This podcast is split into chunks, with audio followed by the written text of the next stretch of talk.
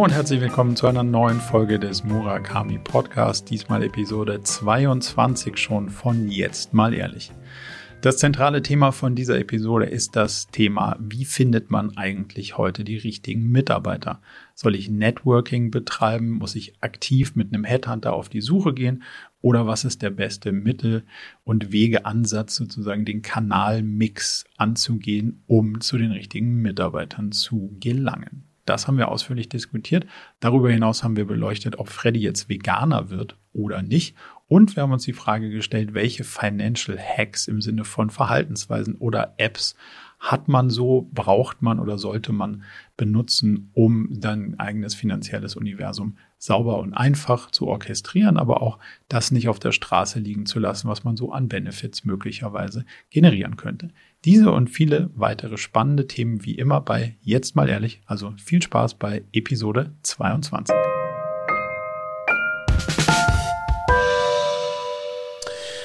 Hallo und herzlich willkommen zur Schnapsfolge 22 von äh, Jetzt mal ehrlich. Ich freue mich riesig, ähm, dass ihr wieder eingeschaltet habt, Marco. Ich freue mich riesig, dich zu sehen. Ähm, und ich muss, bevor du egal was sagst, dir ein Kompliment machen. Du siehst fantastisch aus und dein neues Studio-Background stiehlt mir maximal die Show. Und das vielleicht jetzt auch als Aufruf an euch, wenn ihr denkt, was heißt die Show stehlen, was heißt geiles Studio. Ähm, unseren Podcast gibt's auch ähm, auf äh, Video zu sehen und zwar äh, bei dir, Marco, auf Murakami auf dem YouTube-Channel, richtig? Richtig. So. Viel, Vielen Dank, dass dir das auffällt. Ich bastel heute schon wieder seit gefühlten Stunden dran rum, dass Lichter und so ein Kram funktionieren und auch halbwegs so, wie man sich das vorstellt. Sieht man immer alles im Internet und sieht alles so einfach aus, aber wenn man sich dann selber damit beschäftigt, ist es doch durchaus detailreicher, als man denkt. Also Total. von daher freue freu ich mich, dass es dir zumindest mal auffällt, ein Stück ja. weit, was ich da so bastel. Ja, ist, ist tatsächlich mir auffällt. Marco hat das nur sozusagen für euch, das wisst ihr ja nicht. Marco hat zeitgleich meinen Background, den ihr auch auf YouTube sehen könnt. Ähm, wie soll ich sagen? Äh, ist der, der, ist mal mit dem Rotstift dran gegangen und hat, hat ihn, hat mal gesagt, wie er sich äh, meinen äh, Background vorstellen würde. Da ist 90 Prozent rausgefallen, auf die Streichliste gekommen. Ich bin auch dabei, Teile davon umzusetzen, lieber Marco. Ja, ich finde, ich, ich muss mich langsam mit dem Gedanken an anwöhnen, nur vor einer Betonwand zu sprechen. wie es, ja, wie es ja immer so heißt, man soll Feedback nur geben, wenn man gefragt wird. Aber ich, ich war so frei, einfach mal ein bisschen in deinem Bild rumzumalen. Ja. Mal, se mal sehen, was rauskommt. Alles kann, nichts muss. Exakt, exakt. Also insofern jetzt letzter Aufruf dazu. Unsere Hintergründe sind sehr unterschiedlich. Schaut euch unbedingt mal bitte den äh, Pod äh, bei uns auf, auf YouTube an. Jetzt hören wir mal auf mit der YouTube-Promo hier. Marco, schön, dass du dran bist.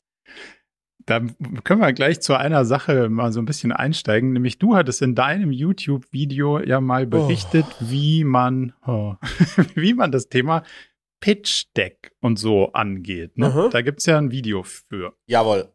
So, und da war ich so frei und habe mir das mal sehr genau angeguckt. Und in dem 2016er Deck, was ja. du durchgehst, mhm. ist ja quasi, wenn man sich ein bisschen fast forward in die Gegenwart äh, katapultiert, stehen 150 Millionen Euro Umsatz drin, wenn ich es nicht so ganz fehlinterpretiert habe, auf die Distanz. Ja. Ich würde behaupten, das ist, äh, ist slightly different gelaufen oder so ein bisschen, also ist auf jeden Fall, wie es immer so ist, anders als erwartet, der Hockeystick. Aha. Was hast du für dein neues Business daraus gelernt, will ich nicht sagen, oder also wie schaust du da heute drauf mit fünf Jahren mehr Erfahrung, fünf Jahren mehr ähm, Retrospektive auf, oh, dies entwickelt sich doch anders, als man denkt. Also pr probiert man es nochmal genauso, guckt man realistischer drauf. Wie würdest du anders drauf gucken heute auf das, was du damals als, als, als, als Pitch-Deck angenommen hast von deinem eigenen Business? Oh Mann.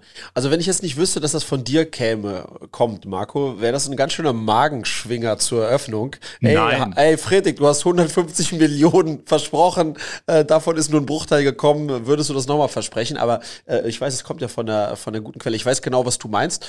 Ähm, ich glaube aber, man muss, ähm, man muss es ein bisschen äh, differenziert betrachten. Also das, was wir ja damals ähm, gemacht haben in, ähm, in es war, es war noch früher, es war in 2012, 2013. Das war ja im Kontext äh, der Investorensuche. Ähm, und wir waren ein äh, leicht bis stark wachsendes Unternehmen damals. Und die Frage war mit dem externen Kapital, wie schnell können wir wie groß werden? Und da haben wir natürlich jetzt aus heutiger Perspektive maßlos übertrieben. Trotz alledem ähm, würde ich auch heute wieder unterschreiben, dass man ein bisschen aggressiver planen muss, wenn man, ähm, ähm, wenn man äh, externes Kapital aufnehmen möchte, als es vielleicht tatsächlich kommt. Also mhm. das, hat schon einen strategischen Punkt äh, to it. Weißt du, was ich meine? Ja. Ähm, würde ich das wieder so crazy machen wie damals? Äh, äh, sicher nicht. Ähm, aber ich glaube, dass man, dass man da ein bisschen, ähm, ein bisschen starkes, also man muss starkes Wachstum zeigen, das haben wir gemacht. Äh, insofern muss man das schon in den Kontext setzen. Ähm, ich glaube, was, wo ich heute total anders drauf schaue, Marco, ähm, und deswegen auch jetzt bei dem, bei dem neuen Pitch Deck auch anders herangegangen bin, ähm, äh, klar braucht man irgendwie eine Aussicht, in wie viel Zeit kommt man auf was für eine Umsatzgröße potenziell. potenziell. Ähm, aber ich glaube, dass äh, man heute sich viel mehr Zeit lassen muss, um wirklich herauszufinden, wie finde ich sozusagen den idealen Product Market Fit. Und erst wenn man das für sich herausgefunden hat, dann kann man auch anfangen, an Skalieren zu denken. Und und es wäre unseriös, ähm, bevor man das eigentlich weiß, wie das, wie das funktioniert, da irgendwie von crazy Zahlen zu sprechen. Ähm, deswegen würde ich das in der Form so nicht mehr machen, ja. Ähm, ähm, ähm weil es, weil es eigentlich gar nicht, äh, wann man 100 oder 150 Millionen Umsatz macht oder ob man das macht, ist gar nicht so entscheidend, ne? sondern ob man das, ob man diesen Fit hinbekommt zwischen dem, was man glaubt, an Produkt bauen zu können und, und was die Kunden dann auch tatsächlich, äh, tatsächlich aufnehmen. Ja, ob du die, ob die, die richtigen Hebel kennst ja. und auch in die richtige Richtung be bewegen kannst, das ist ja immer eigentlich so das Große, was hinter so einer Businessplanung ist ja eigentlich nur eine Modellierung und die mhm. Frage ist, hat man die richtigen Hebel verstanden und kann man die in die richtige Richtung bewegen? So. Die, die Frage ist, also wie du dir ja vorstellen kannst, nicht als Magenschwinger gedacht, ja. ähm, sondern, sondern vor allem auch so ein bisschen, wollte ich mit dir so mal meine Erfahrung aus der, sagen wir mal, anderen Seite, so unsere drei, vier kleinen Angel Investments, ähm, haben wir ja zu dieser Zeit irgendwie auch gemacht, 13, 14, 2015, 16. Da standen auch all diese Zahlen drin und gekommen sind die auch nicht oft oder ja, nie. Nicht. So? Ja. also nicht. So, und jetzt, jetzt habe ich mir schon auch die Frage gestellt, muss man als Gründer dieses Spiel des Hockeysticks mitspielen? Um dann das, davon später auch eingeholt zu werden, weil das kommt ja alles mit einem Preis. Also das ja, ist ja, das ist ja nicht so, dass jemand dann sagt, so, wenn man dann investiert, so, ja, nee, das war, war, war ja nur lustiges PowerPoint, was ihr damals gemacht habt, sondern so, hey, ihr habt uns da was versprochen oder eine Idee skizziert und es kam so nicht. Ähm, und, und wenn ich dich richtig interpretiere, macht ihr es ja heute ein Stück weit anders. Du sagst ja zumindest mal for the time being, also ich kann dir das in Excel schon auftapezieren, aber ich kann es dir nicht beweisen und damit ja. wäre es unseriös, das zu tun. Und für den Moment mal musst du ans Team und die Grundannahmen sozusagen glauben, aber nicht an.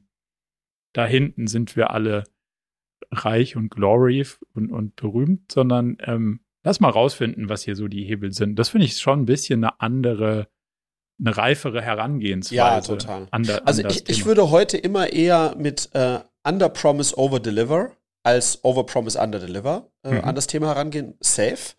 Aber, und deswegen möchte ich es nochmal betonen, die, das ist ja eine Momentaufnahme, Marco. Wenn du externes Kapital reinholst, ist es ein bisschen wie wenn du ähm, in der Disco bist und du willst, äh, oder nee, in der Disco ist zu früh, wenn du ähm, sozusagen eine neue Partnerin suchen möchtest, äh, ähm, mit der du auf einen längeren Weg gehst, jetzt guckst du schon wieder, wo will der Harkold hin damit. ja. ja, aber da ist es schon so, dass du auch deine tollen Seiten primär hervorstellst und ja. weiß ich nicht was, du, du kannst kochen. Wenn du fragst mal Julia, wann ich das letzte Mal gekocht habe. Und in den ersten drei, vier Wochen habe ich aufgekocht wie der, wie der König von Frankreich. Also es ist schon so, dass man natürlich sich in einem sehr, sehr guten Licht darstellt, um äh, am Ende gekauft zu werden oder um am Ende eine Finanzierung zu bekommen ge oder eine Partnerin zu finden. Und deswegen ist es schon auch ein bisschen, ist es halt eine, eine Gratwanderung, mhm. aber ist es total nachvollziehbar, dass man das tut, weil umgekehrt, wenn man sagen würde, wenn die Frage kommt, ja, wann könnt ihr einen substanziellen Umsatz machen? Ja, also genau kann man das noch nicht sagen, aber sicherlich irgendwann und erstmal kleine Brötchen backen und vielleicht dauert es fünf Jahre, bis wir die ersten drei Millionen machen ja, dann, dann ist das vielleicht, vielleicht sogar näher an der Wahrheit, ähm, ähm, aber tatsächlich dann strategisch an der Stelle auch nicht clever. Weißt du, ja, was ich meine? Weil es Teil des Spiels ist. Ja, ich glaube, es ist ein Unterschied zwischen hey, fix, also das Ding, wenn du, das macht fix 150 ja, Millionen. Ja. Und wenn du das, also ist ja klar, wir sind so. Oder so, so habe ich euch verstanden, ein bisschen mehr, ist es potenziell möglich, wenn sich das und das und das mhm. bewahrheitet mhm. und wenn das und das in diese Richtung sich entwickelt, so wie wir es heute sehen und bewerten, mhm. und wir werden alles dafür tun, dass das so ist, dann könnte das der erwartete Outcome ja. sein. So. Und das, glaube ich, ein, ein Riesenunterschied, weil ich schon viele Stories gehört habe, die, hey, ist doch klar, also wir sind Unicorn ja sowieso, also drunter wird ja heute gar nichts mehr gegründet. Und da hinten raus wird es dann aber in der Retrospektive ein bisschen immer ein bisschen enger. Aber fand Was, ich einen spann ja. spannenden Punkt, gerade weil du es so in deinem, in deinem äh, YouTube-Video ja auch recht transparent gemacht hast, was da so die, die Zahlen waren. Was ich nochmal dazu sagen möchte, das fand ich ein ganz spannendes Feedback von einem, von einem VC, mit dem ich lately, äh, äh, letztens in dem Kontext gesprochen habe. Der hat gesagt, wir gucken uns Zahlen gar nicht an, sondern das Einzige, was wir uns wirklich ganz ernsthaft anschauen, und ich bringe es gleich nochmal in den Kontext, mhm. ist, ist es ein starkes Team, was grundsätzlich alles aufbauen könnte? Mhm. Ist für das Team, für die Gründer in dem Thema genug Passion? Also es ist nicht konstruiert, sondern wirklich Passion, dass die, auch wenn es durch Täler der Trauer geht, noch dranbleiben, weil so viel Passion ist. Und ist der Markt groß genug? Und wenn mhm. die drei Sachen treffen, ist es eigentlich egal, müssten sie nicht heute sagen, wie sie da hinkommen, weil im Grunde genommen wird sich der Weg sowieso 70 Ändern, Mal verändern. Ja. Sondern aber wenn die Sachen gegeben sind, sind die Chancen maximal hoch, dass sie am Ende wie auch immer an ein, an ein Ziel kommen, was dann in einem großen Markt ein großes Ziel ist. Und das finde ich, da, da ist schon viel Wahres dran. Ja, total. Aber also wie gesagt, damit bist du ja auf, die Zahlen sind eigentlich, also wie sie genau sind, gar nicht so wichtig, sondern mhm. eher, dass die dass das Team verstanden hat, an welchen Hebeln es ziehen ja, ja. sollte. Aber was nochmal krass ist, dann vielleicht nochmal eine kleine, kleiner äh, Mini-Mini-Deep Dive zu meinen zwei Jahren, während, äh, mit denen ich bei Jahren 2016 Ströer verkaufte, wo ich sozusagen Teil eines Konzerns war. Mhm. Da habe ich am Anfang einen riesen Fehler gemacht. Ich habe gesagt, ey, da musst du einen Forecast machen dachte ich, mach so einen richtig ambitionierten Forecast, wo ich sage, hey, das und das können wir schaffen. Und dann bin ich doch sicher der Held im Feld. Und das habe ich auch im ersten Forecast gemacht und den haben wir dann leicht untertroffen. Aber ich fand so mega, weil es war ein großartiger Forecast. Da habe ich so links und rechts bekommen, warum ich eine Abweichung in diesem Forecast. Das ist das allerletzte und wurde vergleichsweise wenig dafür gefeiert, dass ich einen, so einen, so einen ähm, aggressiven Forecast gemacht habe. Und ab dem Zeitpunkt habe ich immer wirklich Lowball, Lowball gespielt, 30 Prozent äh, drunter, 10 Prozent overdelivered und das wurde ja. dann, das ist ganz spannend, ne, wie man dann aber auch wie so ein Äffchen das dann schnell lernt und sagt, okay, wenn das Spielregeln sind, ja. äh, dann äh, okay, lass ich und das ist ja, das ist wie es ist. Ja, aber das so. ist ja, das ist ja ein Teil meiner Story, die ich nicht müde werde irgendwie zu erzählen. Aber es ist ja, ich finde es so traurig, dass das in, in so hoch dotierten Bereichen immer noch so wenig respektiert wird. Ich habe mit einem, einem, Freund, der jetzt irgendwie seit ein paar Jahren im Vorstand eines Familienunternehmens ist, das diskutiert am Wochenende so, dass er für 2020 keinen Bonus kriegt. So. Aber dass 2020 davor eigentlich ganz gut aussah und dass die Entwicklungen in 2020 miserabel für das Geschäft gelaufen sind, und er da sehr, sehr, sehr gut durchgesteuert hat, mhm. mit am Ende der Wahrnehmung, tja, sorry, es war irgendwie eine miese Performance. Ja. Und ich verstehe nicht, warum irgendwelche Incentivierungsmodelle an einen Forecast gebunden sind, der sowieso nicht stimmt. Also das müssten wir ja langsam verstanden haben, dass Forecasting mit einer hohen Unsicherheit belastet ja. sind und daran quasi Erfolge festzumachen, macht doch einfach keinen Sinn. Nein. Aber gut, ja, anderes ja. Thema. Anderes Thema, aber spannendes Thema, ja, ja. ja. Was hast du auf der Liste? Was habe ich auf der Liste? Ich habe, lass mal gucken, mit was ich anfange. Ähm, ich habe mal eine Frage, eine ganz praktische Frage an dich. Ich habe das Gefühl, Marco, dass man als Unternehmer immer wieder an diesen einen selben Punkt kommt, wenn das Ding funktionieren soll, brauche ich die richtigen Mitarbeiter dafür. Mhm. So. Und das ist irgendwie wie täglich grüßt das Murmeltier, ja. Also ob du jetzt äh, äh, in deiner Company neue Dinge weiterentwickeln willst oder was Neues aufbaust. So, da hast du ja ganz viel Erfahrung und, und ich äh, lebe mich selbst dabei immer, wenn es dann schon zu spät ist, überlege ich mir, wie bekomme ich jetzt da daran. Wie guckst du auf dieses ganze Thema ähm, Mitarbeiter, also die richtigen Mitarbeiter zu finden, weil du ja immer wieder auch in Konstellationen bist, bei Firmen, wo du, wo genau das auch eines der Probleme ist, vor denen die stehen. Vielleicht verstehen sie es noch nicht oder verstehen sie es schon, aber hast du irgendwas gelernt, was du mir mitgeben kannst zum Thema äh, die richtigen Mitarbeiter finden? Weil es ist so schwer, gefühlt mhm. äh, ist es so schwer. Also, vielleicht, ich kann dir meine Sichtweise mal teilen. Ja. mal sehen, wo uns das hinführt. Und wir haben da schon mal drüber gesprochen. Ich komme aus einer Ecke, ich gucke eher aus dem, was habe ich und was Aha. kann ich daraus machen? Und du Aha. guckst dir meistens aus einer Ecke, ich will dahin, wie komme ich dahin? Ja, genau, exakt. So, und deine Herausforderung ist ja, ich will dahin, wie komme ich dahin? Und ich denke mir so, okay, ich habe jetzt jemanden kennengelernt über Networks, also nicht Networking, aber, über meinen Job so. Und was könnte man daraus machen? Aha. Das ist mein Approach ist nicht zwingend skalierbar, aber er nimmt die Opportunitäten und die sind wenig. Das mhm. will ich damit sagen. Ich habe jetzt über die letzten zehn Jahre und über die letzten OKR-Jahre sehr, sehr, sehr viele Führungsteams kennengelernt. Mhm. Und das heißt, sagen wir mal, in der, in der Woche im Schnitt eine Company oder so. Das heißt, da kriegst du ja einen, einen relativ breiten Überblick über Leute, die sich in Führungsetagen so tummeln. Yep. Und dann habe ich mir den Spaß gemacht und gesagt, hm, zu einigen davon halte ich mal den Kontakt und die halte ich mal so auf einer Liste, falls man mal eine Company baut oder Leute braucht, dann wäre das irgendwie ein relativ guter Pool. Mhm. Das ist gar nicht so belastbar. A, ja. waren das nicht so unendlich viele, wo ich sagen würde, das passt menschlich und sagen wir mal zumindest mal von, von dem, was ich durch die wenigen Touchpoints und dem ähm, und der Wahrnehmung, die ich gewinnen konnte. Das ist ja auch nicht mhm. zusammenarbeiten, das ist ja Workshops nochmal was anderes, aber über die Wahrnehmung kann man sich ja auch so ein Bild machen. Es ist nicht, die Liste ist nicht unendlich, sondern ich würde mal sagen, ist irgendwas zwischen 10 und 20 Personen groß, wo ich sage, wenn ich mal Leute brauchen würde, die wären auf der Liste. Das Schlimme ist, ein Großteil davon steht natürlich auch noch an der Spitze von den Unternehmen, demzufolge sind die gar nicht verfügbar. Ja. So. Das heißt, da bleiben noch, da bleiben noch einige andere übrig. Ähm, immer noch einige sehr, sehr gute Leute, aber auch nicht unendlich viele. Und dann musst du ja auch noch Timing haben. Das heißt, zwischen dem, was du im Angebot hast und, und der Offenheit auf der anderen Seite ist ja auch noch ein Riesenzusammenhang. Passt das gerade? Passt ja. das in die Lebenssituation? So, wir haben das, wir haben ja schon mal darüber gesprochen, wie findet man einen Co-Founder für ein Startup? Jetzt habe ich lauter Gespräche da geführt so menschlich hätte es gepasst, fachlich hätte es gepasst, aber irgendwie war dann, ah, jetzt habe ich gerade ein Haus gekauft, zweites Kind, Sicherheit, ja. Also passt der Job, den du im Angebot hast, zu dem, was die Gegenseite gerade als Bedürfnis empfindet. So. Was ich damit sagen will, ist, ich glaube aus persönlichem, und jetzt ist ja immer Netzwerk, Netzwerk, Netzwerk, jetzt würde ich sagen, meins ist zumindest mal nicht, nicht unbedingt klein, weil es nicht der Approach, wo ich sagen muss, Freddy, wenn du jemanden brauchst, mein Telefonbuch ist voll, ich besorge dir alle. Ja. Ist nicht der Fall. So. Das heißt, dass der Approach wahrscheinlich nicht der skalierbarste ist. Wenn ich drüber nachdenke, wie ich es jetzt an deiner Stelle machen würde, würde ich wahrscheinlich versuchen, einen hochskalierbaren Approach zu finden in einen guten Auswahlprozess. So.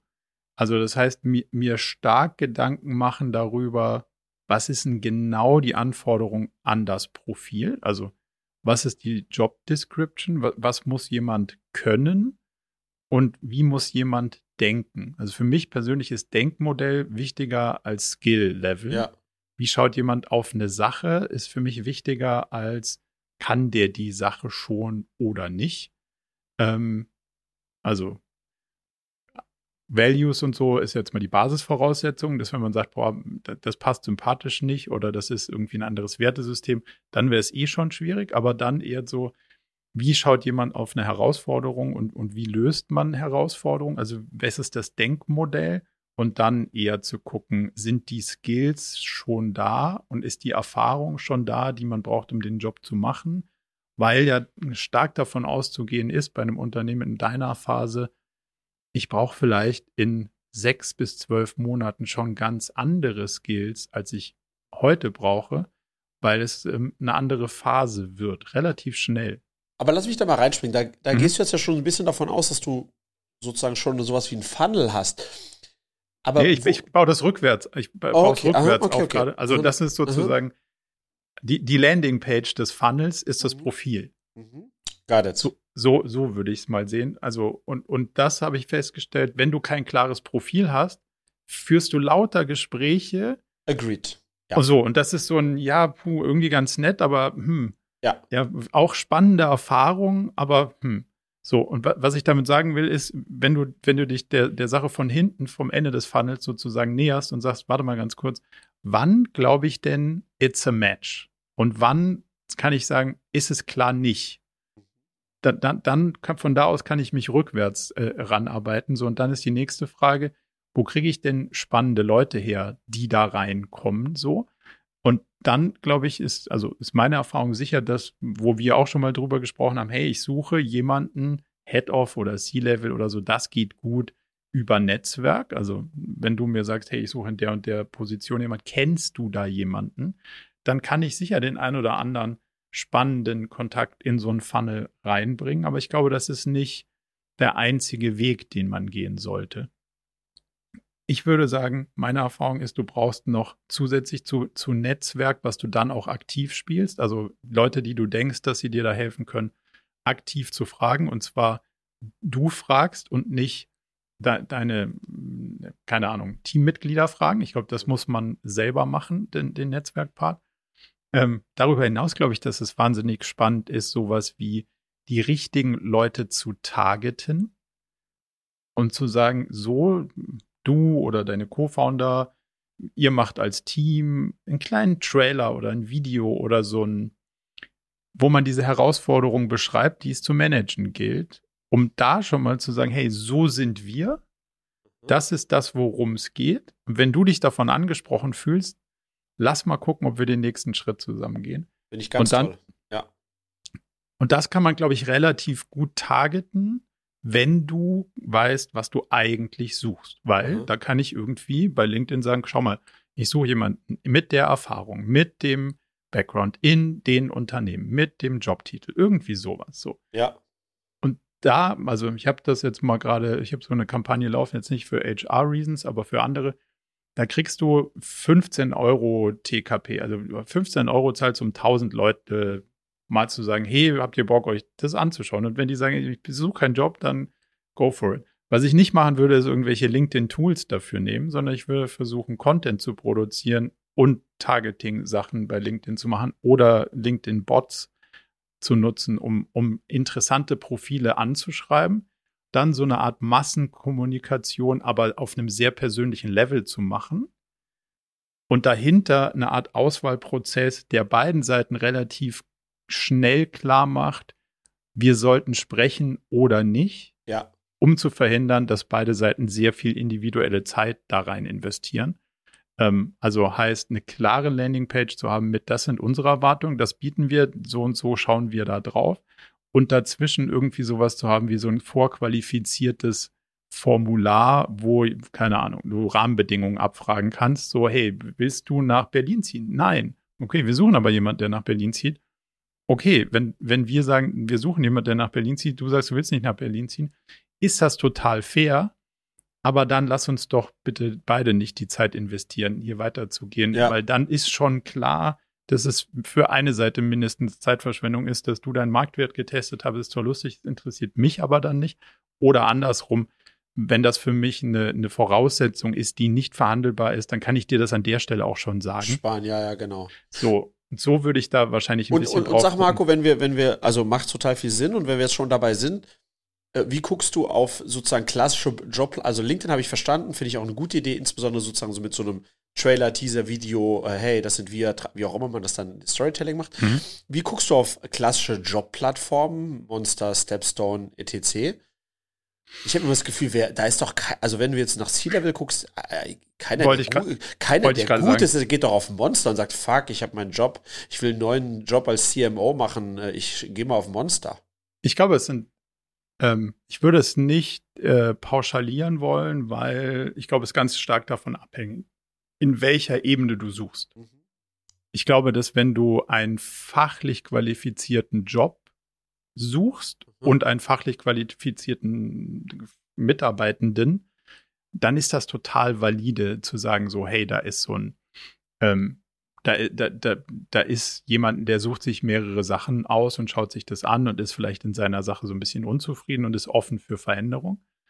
In C-Level und Head-Off oder VP oder was auch immer da, also die ersten beiden Ebenen, ist meine Erfahrung, das geht unter der Hand ja, ne? Also, das habe ich. So wie, wie gute Immobilien, die sind nicht, auf, fucking, die sind nicht auf dem fucking Markt. Ja, wollte ja. ich gerade sagen, gute, gute Immobilienangebote sind auch nicht bei ImmoScout, ja, genau. sondern die kriegst du vielleicht vom Makler, weil du einen guten Kontakt zu dem Makler hast, aber nicht, weil man da irgendwie am Samstag durch sein, äh, durch seinen Immo-Scout-App-Newsletter scrollt und sagt, hey, da ist der Deal des Jahres, den hat äh, außer mir noch keiner im Newsletter gehabt und here we go. also so, so würde ich da schon drauf gucken. Also das heißt schon, dass das Thema Netzwerk da natürlich so ist, aber das heißt natürlich auch, Netzwerk hat was mit, wie kommunizierst du in die Leute, die dich kennen und dann sagst du, hey, guck mal hier, ich habe ein Video gemacht, wir suchen die und die und die Position, letzte Deal. Wenn ja. du jemanden kennst, dann kommentier hier drunter. Aber ich glaube schon auch, dass es so ist, dass, dass es auf den Jobportalseiten nicht dazu führt, dass du dass du Top-Positionen besetzt, ja, ja. weil gute Leute haben einen Job. So. Und dann ganz kurz mal, also um da durchzueilen, ähm, äh, sag mal, man sieht ja immer wieder auf LinkedIn und Xing, hey, bei uns voll viele Stellen zu vergeben. Da habe ich auch das Gefühl, dass es ein totaler Moonshot ist. Also hast du schon mal über einen LinkedIn-Post, hey, super, wir haben viele Stellen bei uns, dass darüber tatsächlich viel passiert? Also das naja, macht, ja, macht ja jeder.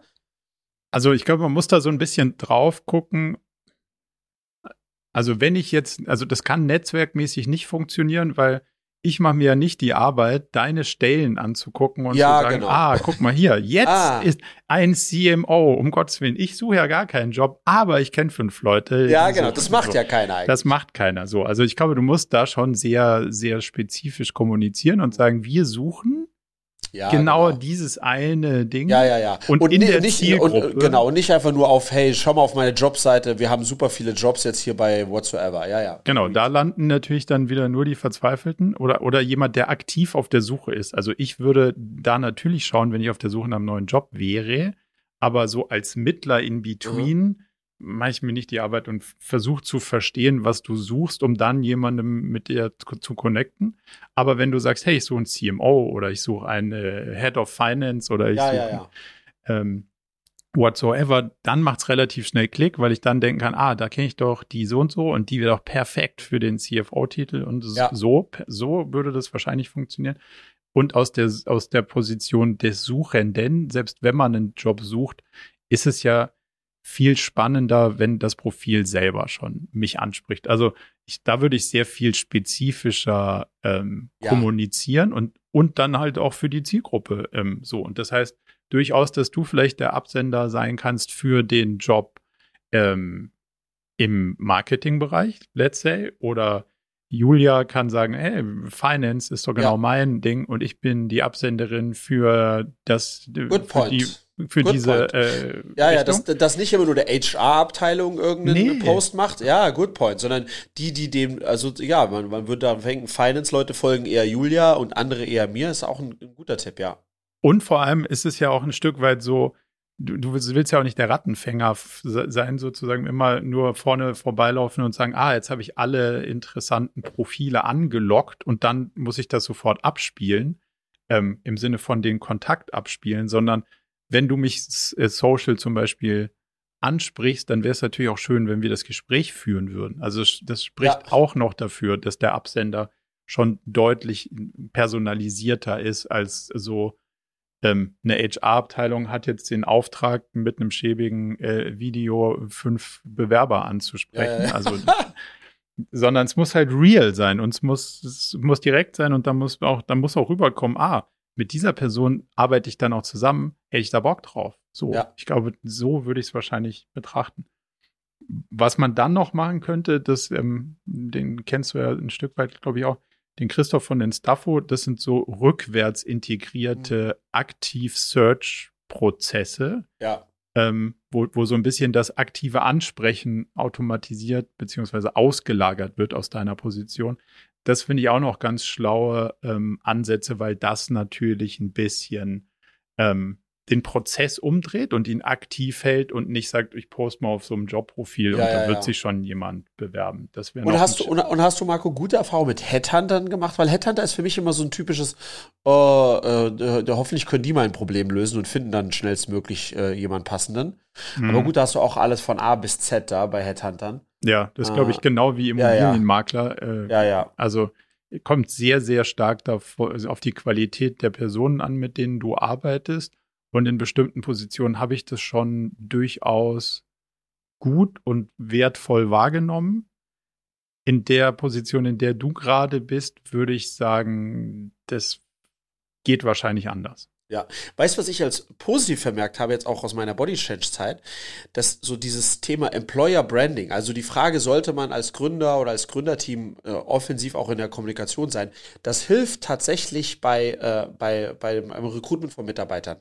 Total. Also mein YouTube-Channel, for instance, darüber kommen immer mal wieder Bewerbungen, ähm, weil die Leute sich das anschauen und sagen, hey, Friedrich, äh, gesehen und so, gibt es bei euch nicht eine Stelle. Und ich glaube, das ist auch, äh, das hilft zwar jetzt nicht in, in, in der Not, ähm, aber glaube ich auch eines der Themen, wenn man das äh, strategisch betreibt, ähm, äh, was, was, super, was super funktionieren kann, ja. Aber ich glaube, es hilft schon auch in der Not, weil man dadurch natürlich vor diesen, diesen Funnel ein bisschen sortieren kann, weil man sagt, schau, wir haben hier uns zumindest mal ein bisschen dargestellt und zwar nicht ein Video, wo wir jemanden beauftragt haben, den Kicker, den Getränkeautomaten ja. und äh, drei andere Sachen als Highlights zu filmen, wie es denn eigentlich in unserer Company so los ist, sondern das ist real. Also du kannst hier richtig reingucken. Ja. Ja. Und der Typ da im Video, der hat seine Macken und aber der ist auch, also wenn du mit dem arbeitest, ist der am Ende auch genau so, wie du ihn da gesehen hast. Und jetzt kannst du dir vorher überlegen, finde ich das überhaupt gut? Ja, genau. Oder nicht? Und wenn ich es ganz gut finde, dann kriege ich aber auch einen Teil von dem, was ich da gesehen habe. Also ähm, nicht ein Teil im Sinne von der Rest ist fake, sondern im Sinne von, wenn ich mit dem arbeite, dann, dann kriege ich genau das. Und je nachdem, der Rest von dem Team wird schon ähnlich sein. Ja. Sonst wäre die Kultur da komisch. Und ich finde, das ist schon ein extrem starker Ding. Das, ich verstehe auch nicht, wo, wir führen ganz oft die Diskussion über Employer Branding und Employer Brands. Also für mich gibt es Brands und nicht Brands. Also wenn du, weißt du, also die Marke ist die Marke und ist nicht die Arbeitgebermarke, ja, sondern ja, ja. es ist entweder hast du eine coole Marke und dann hat man auch Bock das, dafür zu arbeiten. Das zahlt auf alles dann ein oder du hast halt nicht. oder nicht. So, wenn, du, wenn du bei oder nicht bist, dann bringt auch nicht eine HR Landingpage Webseite, wo die Customer Benefits äh, oder die äh, sorry, die Mitarbeiter Benefits da rausgearbeitet werden. Dann hast du halt keine Brand und dann hast du auch keine Employer Brand. So würde ich da eher drauf gucken und deswegen so wie du sagst, ist das ist ja alles eine Form von Branding und demzufolge glaube ich, dass das einen hohen Abstrahleffekt darauf hat, auf will jemand gerne in dieser Firma arbeiten und, und zieht man das in Betracht so. Ja, total. Von daher kann ich das, äh, ja. Gut. Marco, Ein Punkt äh, noch. Ja. Am Ende des Funnels, glaube ich, mhm. würde ich heute eine Sache machen, und zwar Persönlichkeitstests. Mhm. Gar nicht mal um, das klingt so oh Gott, oh Gott, Assessment. Ja, meine ja, ja. mein ich gar nicht, sondern es gibt unterschiedliche Testverfahren ähm, oder, oder Methoden, wo man so Persönlichkeiten äh, sagen kann, wie, wie man selber ist, wie das Profil der Stelle ist und wie der Rest vom Team oder des Unternehmens ist. Ja. Und das mal rauszuarbeiten, finde ich allein den Prozess, der ist sauspannend, zu sagen, mhm. hm, das ist eine Sales-Stelle. Da bräuchte man wahrscheinlich jemanden, der in der und der Richtung Ausprägung hat. Das ist eine Buchhaltungsstelle. Da braucht man wahrscheinlich jemanden, der andere Ausprägung hat, weil jemand, der eine Sales-Stelle macht und jemand, der eine Buchhaltungsstelle gut macht und auch mit Freude macht, hat wahrscheinlich andere Interessenslagen und Value, also so grundsätzliche Sichtweisen. Das würde ich heute auf jeden Fall, mit welchem Modell auch immer, ähm, da gibt es ja Disk und alle möglichen anderen, würde ich, würde ich machen, bevor man einen Arbeitsvertrag unterschreibt, um dann hinten raus ein relativ gutes Matching hinzukriegen, um, um nicht Gefahr zu laufen, dass ich jemanden eingestellt habe, der dann danach sagt, boah, ich glaube, der Job ist gar nichts für mich oder das Team passt gar nicht oder so, so wie ihr tickt, ist überhaupt nicht so, wie ich ticke. Also das wäre, glaube ich, noch was, was ich einbauen würde. Ich wollte abschließend vielleicht nochmal ein, äh, ich habe das hier gerade hinter mir gesucht, ein Buch empfehlen, was ich tatsächlich ja. vor langer Zeit dazu mal gelesen habe, was aber mega äh, auf dem Thema einfach ist. Ähm, ähm, und zwar heißt das Who, ähm, einfach nur, also wer, äh, mhm. WHO. Ähm, und äh, wie ist es überhaupt? Wir verlinken das auf jeden Fall. Ich habe mir das äh, gekauft auf deine Empfehlung, aber ich habe es noch nicht gelesen. Ja, also äh, genau. Das, du hast, den ersten Schritt bist du schon mal gegangen. Auf jeden ähm, Fall. Und das ist ein sehr gutes Buch. Vielleicht werde ich es auch noch mal lesen bei der Gelegenheit. Äh, Kann es aber euch auf jeden Fall empfehlen. Und äh, genau, wir verlinken das. Huh. Ja. Top. Äh, weil spannenderweise man sich als Unternehmer viel zu spät gefühlt äh, darüber im Klaren wird, dass, dass, es eine, dass es vielleicht die wichtigste Entscheidung ist. wer, wer arbeitet da? Äh, die dann über den Erfolg oder, oder Misserfolg am Ende auch mitentscheidet. Ne? Total. Und, und wenn du dann, musst du noch ein Stück weiter überlegen, nämlich über Onboarding. Ich bin, ich stolper immer wieder an so Onboarding-Prozessen vorbei, wo du dann vorbeiläufst und denkst so, hey, da sitzen gerade zwei Leute, die unterhalten sich darüber. Ja, das ist Google Drive und da kannst du einstellen, dass sich die Dateien runtergeladen werden auf deinen Rechner. Ja. Dann, ja, aber also, das ist kein fiktives Beispiel, ja, sondern das begegnet mir immer wieder. Und ich denke mir so, das ist ungefähr wie wenn du mir erzählst, guck mal, das sind deine Schuhe, die kannst du auch zubinden. Aber das passiert ja. So, und jetzt will ich gar nicht sagen, dass man, dass man alles voraussetzen muss, sondern was mein Punkt ist, ich glaube, man muss einen relativ schlauen Onboarding-Prozess haben, der sagt, schau mal, das sind hier die Grund, die, das ist so die, das Grundverständnis und ich glaube, das ist relativ schlechter ähm, Zeiteinsatz, ist solche Sachen in einem One-on-One -on -One jedem Einzelnen alles zu erklären, sondern zu sagen, guck mal, also Basic Skill ist, wir benutzen Google Drive. So. Ja. Wenn du das Gefühl hast, dass du damit noch nicht dich so heimisch fühlst, schau dir mal die Lektion 3 an. Ja, super. Wenn du es ja. schon kannst, ja, dann werde, lass es sein. So. Ja, genau. Und das würde ich also in deinem Prozess mit einplanen. Was sind die Dinger, damit man nicht entweder davon ausgeht, dass es alle wissen müssen, ja. was so mein Fehler wäre. Ich denke mir so, das kann doch nicht sein, dass ich das heute jemandem erzählen muss. Ist aber so und darf man auch niemandem vorwerfen. Ähm, aber gleichzeitig ich auch nicht wollen würde, dass man also so, quasi Onboarding für Onboarding wieder die gleichen Geschichten erzählt und total ineffizient Sachen erklärt, die man auch einmal erklären könnte. Und auch das würde ich mit Videos intern lösen. Ich glaube, sozusagen das Thema Onboarding, ähm, insbesondere jetzt in Zeiten von, äh, von Covid und, äh, und äh, sozusagen Homeoffice, ist auch super spannend. Ne? Also wie kriegt man das hin? Wie kriegt man dann auch eine Kultur aufgebaut? Ähm, also das muss noch mal besser sein, als es äh, äh, war, als alle irgendwie dann vom Tag eins an in ein Büro geströmt sind. Total, ähm, weil ja. heute ist ja, also früher war es ja, dann saßen wenigstens alle vor einem ja, Rechner. Genau. Heute sagt man so, hier dein neuer Rechner. Ja, genau. Ja. Ciao. Und äh, dann will man ja auch nicht acht Stunden jemanden in Zoom voll fragen. Das heißt, glaube ich, die, das Risiko hier ist noch viel mehr, dass Leute einfach nicht fragen und, und dann das, das Wissen einfach noch weniger übertragen wird, als es vorher der Fall ist. Also spannend. Wenn du da weißt, wie du es machst, bin ich, bin ich happy, wenn du es mal mit uns teilst. Ja, ja, dann lass uns da mal austauschen. So, Marco, was hast du jetzt, äh, habe ich dich ganz lange belagert mit meinem äh, äh, Recruiting-Thema. Was hast du, was hast du mitgebracht? Ich habe ähm, mal eine ganz praktische Frage. Welche Financial Hacks benutzt du? Oder benutzt du welche? Und wenn ja, welche? Also hast du, welche Apps nutzt du, um bestimmte Sachen zu machen? Hast du irgendwelche Spardaueraufträge? Gibt es irgendwelche super Bonuspunkte-Karten, die du benutzt? Was sind so deine ja, also mein Core-Hack ist mehr einnehmen als ausgeben. Und damit tue ich mich schon schwer. Ja, wobei der muss, der muss generell irgendwie funktionieren, weil im, im Ausgeben äh, einschränken bist du, wenn wir uns dazu committen, glaube ich, gut. Ansonsten. Mhm. Nicht so gut. Nicht so gut. Ich habe übrigens gestern ein ganz anderes Thema. Ich habe gestern ähm, John Oliver, der, der macht diese, kennst du John Oliver, der diese äh, äh, Weekly ähm, sozusagen Comedy-Show in den USA macht, großartiger Typ. Der hat gestern über das, äh, über das Defizit gesprochen, dass die Amis so viele Schulden haben. Mhm. Wir Deutschland haben ja auch viele Schulden. Bei den Amis sind es jetzt 13 Billiarden Schulden. Die sind jetzt nochmal um 3 Billiarden gestiegen. Und hat dann so ein bisschen aufgeklärt, dass Schulden per se gar nicht schlecht sein müssen, wenn man sie fürs Richtige ausgibt, nämlich für Wachstum. Und äh, äh, ja, es macht ja auch Sinn. Ne? Also wenn du dir jetzt Geld leist als Unternehmer und, da, und dann damit ein Unternehmen aufbaust, was dann floriert, sind das ja gute Schulden, right?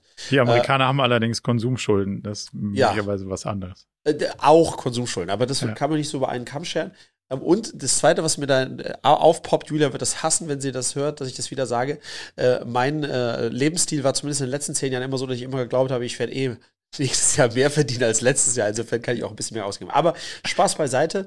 Ähm, nutze ich irgendwelche Hacks, äh, Apps ähm, äh, im Bereich Finanzen?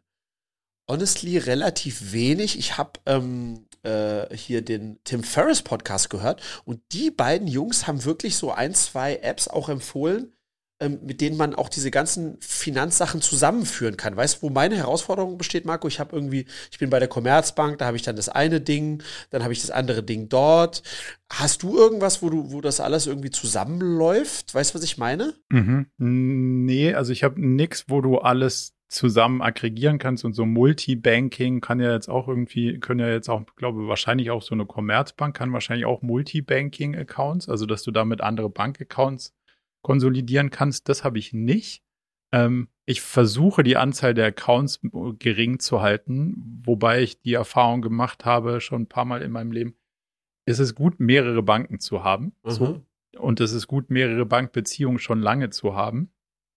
Demzufolge ähm, habe ich gelernt, dass die Banken gerne regelmäßigen Cashflow sehen. Also habe ich mehrere Konten, um regelmäßigen Cashflow zu generieren. Das heißt, ich überweise das Geld, bevor ich es ausgebe, erst ein bisschen in der Gegend rum, damit mehrere Banken gutes Kreditgefühl haben. Oh, wow, okay. Herz, herzliche Grüße an der Stelle. Aber es funktioniert. Also das, was die Amerikaner mit ihren Kreditkarten-Credit-Scores machen, ist sowas ist ja auch nicht nichts anderes als Credit History.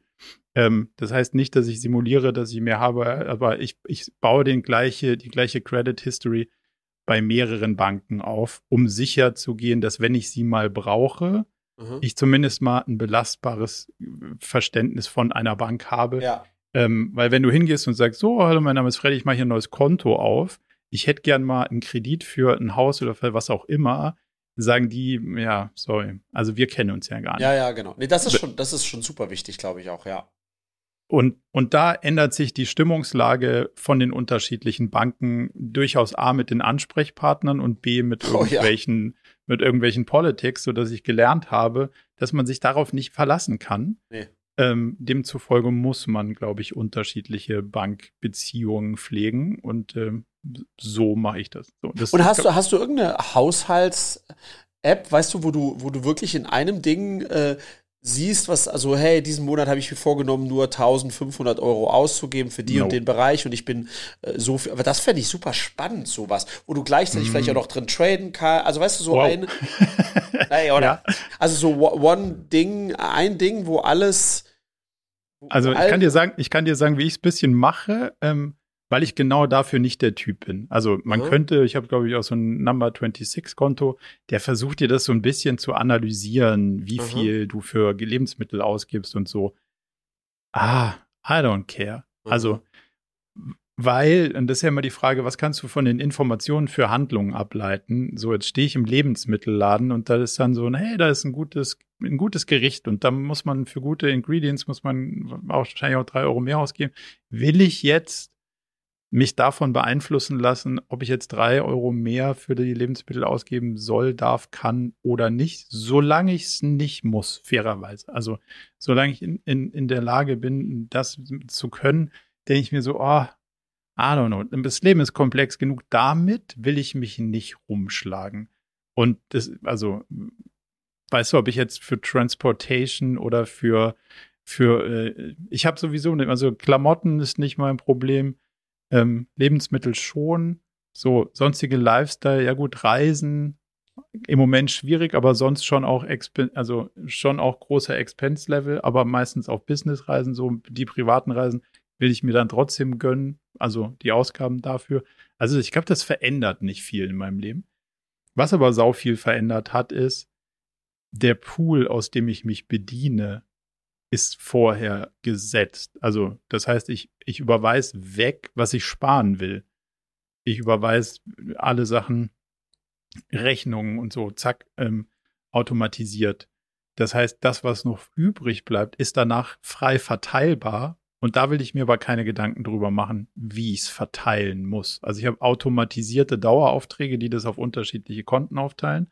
Und das, was dann auf meinem sozusagen Kreditkartenkonto übrig bleibt, da schaue ich dann, dass es über den Verlauf von zwölf Monaten in einem passablen Level bleibt. So. Ja, schau, Herr Marco, also ich slash wir machen das auch so ähnlich. Aber ich glaube, das könnte viel besser gehen. Also du musst ja wissen, bei uns mit Julia haben wir eine Finanzministerin sozusagen zu Hause. Und ähm, deswegen hat sie natürlich Top-Level auch im Griff, dass das irgendwie nicht ausufert.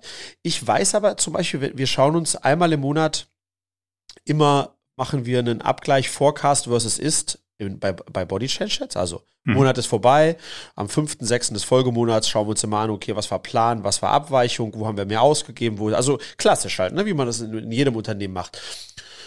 Und ich muss dir ehrlich sagen, für mich als Unternehmenslenker ist diese Dreiviertelstunde, Stunde, die ich mich mit den Zahlen beschäftige, nur mit dieser Abweichung so hilfreich, dass ich tatsächlich auch meine Entscheidung im nächsten Monat davon phasenweise abhängig mache. Dass ich sage, mhm. ach, wir haben irgendwie, keine Ahnung, für, äh, ähm, für Design, also für eine Designerin hatten wir zweieinhalbtausend geplant. Wir haben 4000 ausgegeben. Das macht im Big Picture keinen Unterschied. Aber ich frage mich im Folgemonat dann, hm, muss ich da jetzt wieder eine Designerin ranziehen oder nicht? Weil ich gemerkt habe, dass wir im letzten Monat mir das signalisiert hat, ich war 2000 Euro drüber. Mhm. Und das ist für mich total toll. Also mir macht das echt also ich finde das gut, das, zu, das transparent zu sehen. Und ich würde mir das eigentlich, weil ich sehe das, also, ist ja nicht so ganz schwarz-weiß. Ja klar, kann ich mir alles, was ich im Lebensmittel kaufen will, kann ich mir leisten und ich werde nicht bankrott gehen, wenn ich noch ein Ding mehr. Aber auf der anderen Seite mal ein bisschen transparenter zu sein, sehen, wie viel ich eigentlich im Biomarkt ausgebe, wie viel in der Rewe, wie viel im Dings, wie viel, das fände ich schon, das, das würde zumindest mir vom Typ her helfen, so diese gefühlten 10, 20 Prozent, die ich mache, die nicht aber, nicht aber, die aber nicht unbedingt sein müssen, die nicht so viel mehr Lebensqualität bringen, die zu reduzieren. Weißt du, was ich meine? Wenn ich, ja. äh, und, und also grundsätzlich gebe ich dir recht, beim, aber genau bei, genau bei diesem Beispiel Biomarkt oder nicht, habe ich für mich die, die generelle Entscheidung getroffen, ich will das so tun, weil ich glaube, dass Lebensmittel so angebaut und behandelt und was auch immer werden sollten. Und das Premium habe ich generell versucht mir einzureden. So, wenn, wenn ich immer drauf schaue und weiß, wie viel es dann in Summe ist, dann könnte es sein, dass ich die Entscheidung irgendwie so ein bisschen doch immer denke, so, oh, krass. Das versuche ich dann mit geplanter mit geplanter äh, Detailignoranz irgendwie ja. äh, zu umgehen. Aber, das aber, ist nur aber genau, aber vielleicht war das ein schlechtes Beispiel. Wir haben das mhm. mal vor einem Jahr gemacht und dann stellte sich heraus, dass ich immer am Jahresende machen wir sowas, dass ich im Schnitt im Monat, das war vor Covid, 180 Euro Knöllchen habe. Und das wusste ich gar nicht. Also, das wusste ich gar nicht. Aber so, und das, das hat, hat mich nicht ruiniert, 180 Euro Knöllchen. Ja, also aus zu schnell fahren und Parktickets. Ja. Aber das Wissen, dass ich das habe, hat dafür gesorgt, dass ich zum ersten Mal in meinem Leben, wenn ich wo mein Auto geparkt habe, was in die Parkuhr geworfen habe. Okay, fair. Da, das finde ich total gut. So, und das ist jetzt okay, natürlich auch ein extrem, ist aber ja. ist ein extremes, weil wenn die Leute wieder denken, der Alte gibt 180, ist krank, ja? ja. Aber das ist jetzt wieder ein extremes Beispiel in die andere Richtung. Aber da gibt es sozusagen auch im Graubereich Sachen, ja. wo, wo man sagt, kann man machen, muss man nicht. Ja. Und wenn man es nicht macht und da irgendwie ein, also ich fände es schon geil vom Gefühl her, Julia, jetzt auch in deine Richtung, wenn man eine App hätte, weil der Income ist relativ stable. Also da weiß man ja, weißt du, das ist, du was weißt ja, was, was der Monat verdienst, das, das ändert sich ja nicht so dramatisch von Monat zu Monat. Und dann wirklich einmal transparent zu sehen, in welche Bereiche geht wie viel, prozentual auch. Und wenn du dann krasse Abweichungen hast oder neue Sachen dazukommen, so, das fände ich da, da, ich, so tick ich halt einfach. Und ja. da, glaube ich, könnte ich noch besser werden. Aber da habe ich jetzt nicht so die eine App gefunden, die das irgendwie alles so, so richtig schön äh, auf, aufbereitet. Weißt du, was ich meine? Ja. Bist, bist du sonst so ein Typ für Punkte, Karten, Meilen null, sammeln? Null, null, nee? null, null. Ich habe jahrelang alles auf Lufthansa-Meilen optimiert. Also -huh. ich würde sagen, ich komme nah an eine halbe Million Lufthansa-Meilen. Und immer wenn ich sie ausgeben will, geht irgendwas nicht. In den Tarifbedingungen ist irgendwas ausgeschlossen oder die, das ist voll oder wo ich dann auch so langsam denke, okay, Freunde, irgendwie entweder mache ich da richtig was falsch oder euer Modell ist doch nicht so geil. Dann hat es auch Inflation. Bin ich mittlerweile gar nicht mehr so dahinter. So mal ja. abgesehen davon, dass ich jetzt über ein Jahr nicht mehr geflogen bin und auch nicht vorhabe, das in der Frequenz wie früher wieder zu tun. Ähm, aber trotzdem gibt es ja so Modelle, wo man denkt so, das ist für mich ja nur so ein Beispiel. Wenn du einen Euro im Supermarkt ausgibst, kannst du das tun, indem du eine Kreditkarte benutzt und dafür eine Meile kriegst oder mhm. einen Punkt oder was auch immer. Oder du kannst es tun, indem du deine EC-Karte benutzt und nichts gibst oder Bargeld, indem du auch noch Zeug physisch in der Gegend rumträgst. So. Also es gibt ja schon für den gleichen Kaufeffekt ganz unterschiedliche Wege, das zu tun. Und ich habe mich immer so pauschal gewehrt gegen, ich brauche doch keine Amazon-Kreditkarte. So. Jetzt habe ich mich da mal am Wochenende aus Spaß mit beschäftigt. Amazon-Kreditkarte gibt dir 3% Cashback. Also andersrum ausgedrückt, für alles, was du auf Amazon kaufst, kriegst du 3% Rabatt. Ja, ja. Eigentlich dummes nichts zu tun, könnte man sagen. Pauschal. So, ja, es ja. kostet nichts, weil als Prime-Kunde hast du keinen, ähm, du hast keine Jahresgebühr oder sonst irgendwas. So, die sparen sich natürlich die Payment-Gebühren an andere Dienstleister, weil ja. sie eine eigene Kreditkarte haben. Und wenn man jetzt relativ konstant bei Amazon kauft, was ich seit Jahren tue, dann finde ich, ist das irgendwie total schlau, das zu tun und spricht relativ wenig dagegen, es nicht zu tun. So, es kann irgendwie der eine oder andere sagen, aber man soll nicht bei Amazon kaufen oder nicht. Das ist eine andere Diskussion. Aber wenn man es tut, ist es wahrscheinlich total schlau, das zu machen. Und es kostet nichts und bringt drei Prozent auf alles, was du kaufst. Ja. Das ist viel schlauer als jede Meile oder jedes was auch immer. Ähm, mhm. Ähm, so habe ich mich, weil es mir immer alles zu komplex ist, nicht damit beschäftigt. Das fand ich jetzt aber so ein Finding, wo ich gesagt habe, ey, krass, also da, das macht ja total Sinn. Das dauert zehn Minuten, dann hast du so eine Karte und ab dann sparst du bei allem, was du kaufst, drei Prozent. Hm. Das geht ja wahrscheinlich noch in anderen Bereichen so, aber mhm. Wie ich merke, wirst du auch nicht ähm, der, der, der Deal-Fuchs. nee, nee, ich bin überhaupt nicht der Deal-Fuchs. Ganz im Gegenteil. Aber ich glaube, und das nehme ich ja so ein bisschen als Anlass, mir würde es schon mal reichen, nur zu sehen, wie viel gebe ich im Monat für Subscriptions aus. Wow, ich, ja. Und ich das wird richtig, das wird richtig viel. Das wird richtig wehtun. Nur ja. meine Subscriptions. Und weißt du, wenn man da sozusagen und dann kann man sich ja Ziele setzen. Man kann sagen, hey, braucht man wirklich Sky, Disney, äh, Netflix, Amazon, also weißt du, and so mhm. on and so on.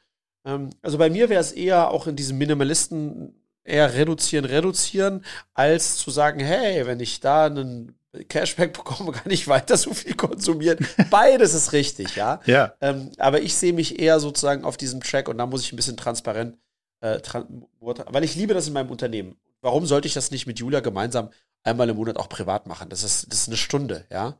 Ja. Ähm, wenn es, also Julia wird kotzen, wenn ich ihr sage, hey, lass uns das machen, sagt sie, ja, danke.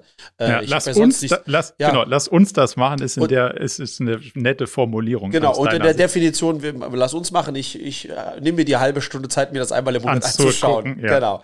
Also das wird sie nicht machen, deswegen müsste schon ich daherkommen mit irgendeiner Form von, ähm, von Tool oder App oder so, die das äh, visualisiert und äh, clustert und so, müsste, müsste ich mich mal umhören, ja. Also ich glaube, dass, dass so Kreditkarten das ja, oder, oder so, so Konten wie so ein N26 das immer mehr versuchen zu tun. Ja. Und das, was du vorhin gesagt hast, da drin kann man dann auch ein bisschen traden. Ähm, nutzt du Robo-Advisor? Nee. Nee, aber da hat du, du hattest mal von, schon mal von erzählt, aber nee, nutze ich nicht, nee. Weil das wird ja auch immer integrierter so ein bisschen und, und ja. die, ähm, die Amis sind da ja, du hast ja vorhin Tim Ferriss und den, äh, den anderen äh, Podcast angesprochen. Da gibt's ja dieses Wells Front und mhm. die gehen ja immer mehr dahin, dass das nicht der Robo-Advisor ist, der sagt, hey, ich ähm, spar dein Geld, also du mhm. gibst mir 100 Euro oder 100 Dollar Dauerauftrag und ich spare dein Geld, ähm, sondern hey, ich verwalte dein ganzes Konto. So.